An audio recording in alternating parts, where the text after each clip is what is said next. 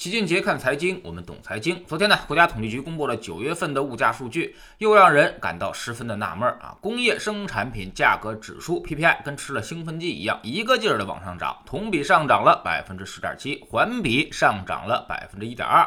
但是呢，CPI 却依旧没有怎么波动，还是同比增长百分之零点七。现在是很明显一个生产品通胀而生活品通缩的局面。在这种情况之下呀，PPI 减 CPI 的剪刀差已经扩大到了百分之十，说明制造业企业现在实在是太难了。一方面要忍受上游涨价的压力，另外一方面呢，这生产出来的东西它又卖不掉，所以利润出现明显的收缩已经是不可避免的现象。这个剪刀差代表了制造业的难程度。目前剪刀差已经创出了历史新高，比二零零八年金融危机的时候还要严重。所以现在你知道为什么今年生意很难做了吧？那么现在问题来了，到底 CPI 和 PPI 哪个数据才更真实呢？我们的政策到底要防通胀呢，还是要防通缩？是应该抑制物价，还是应该保证经济增长？首先呢，我们先看 PPI，非常奇怪，按照以往的数据呢，PPI 基本走势都是大开大合的，要么快速拉升，要么快速下跌。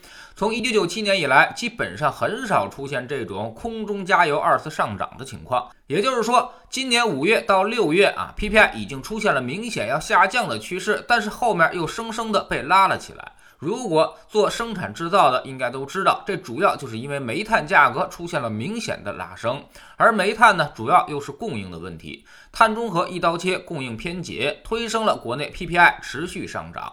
到了九月份，更是出现了电荒的情况，PPI 同比增长了百分之十点七，这也是九六年以来历史最高水平，堪比二零零七年。所以这个数据啊是绝对不正常的。其次，我们再来看看 CPI，消费品物价主要呢还是受到了猪肉的拖累。九月份的时候，猪肉价格再度下降百分之五。猪肉是食品的主要构成因素，而食品呢又是其他物价的主要构成因素，所以对 CPI 的影响是很大的。我们刨除掉猪肉之后再来看啊，那么家用器具指数同比上涨了百分之一点五，跟 PPI 波动基本已经同步了。也就是说呀，物价并非没有传导下去，只是数据上没有显示而已。刨除掉食品价格以外啊，其实 PPI 已经开始向 CPI 进行传导了。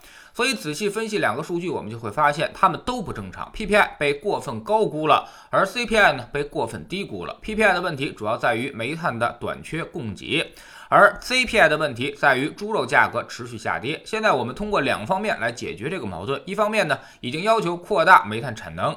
持续打击囤积居奇。另外一方面，发改委也再次启动了猪肉收储。那么这两大举措能够解决两大物价指数失真的问题吗？老齐的判断是啊，短期可能会有一定效果，但是中期很难改变趋势。比如让各大产煤省份扩产能，完成保供任务，这个可能不是一朝一夕就能够实现的。关停很容易，重新因复产需要时间。另外呢，政策反复也让底下的工程方是很晕头转向，一开一关需要巨大的成本，所以现在都在。观望，煤炭供给迅速提上来，其实并没那么简单，反而打击囤积居奇可能会是快速的见效。最近市场上的煤炭股大跌就是这个意图，所以我们所说的短期效果基本上会在这里体现。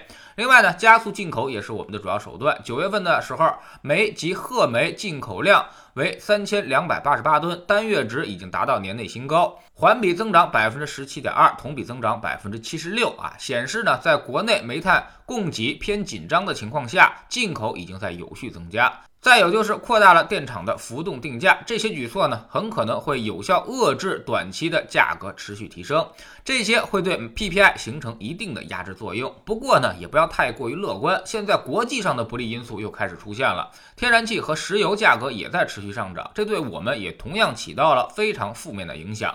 所以年底这几个月就是一个掰手腕的过程了。我们觉得呢，至少 PPI 应该不会再涨了。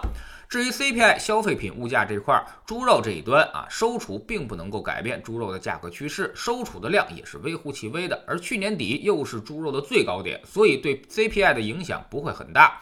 估计未来 CPI 还会维持一个极低水平。